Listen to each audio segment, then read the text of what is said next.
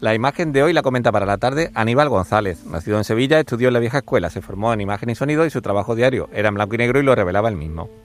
Fotógrafo profesional desde el año 96, ha trabajado y colaborado con distintos periódicos y revistas como fotoperiodista durante casi 20 años.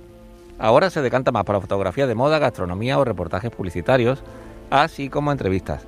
Le apasiona la fotografía de arquitectura e interiorismo, nunca le dice que no a un reportaje social como bodas o eventos, ya que son lo que le sacan de la rutina.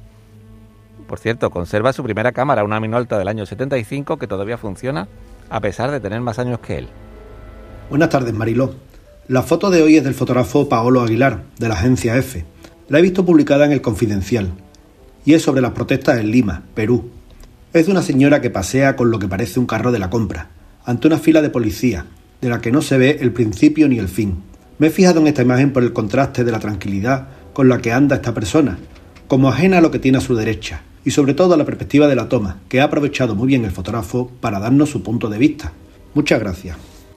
Fotoperiodistas que buscan su imagen del día, en este caso en el fallido golpe de Estado en Perú.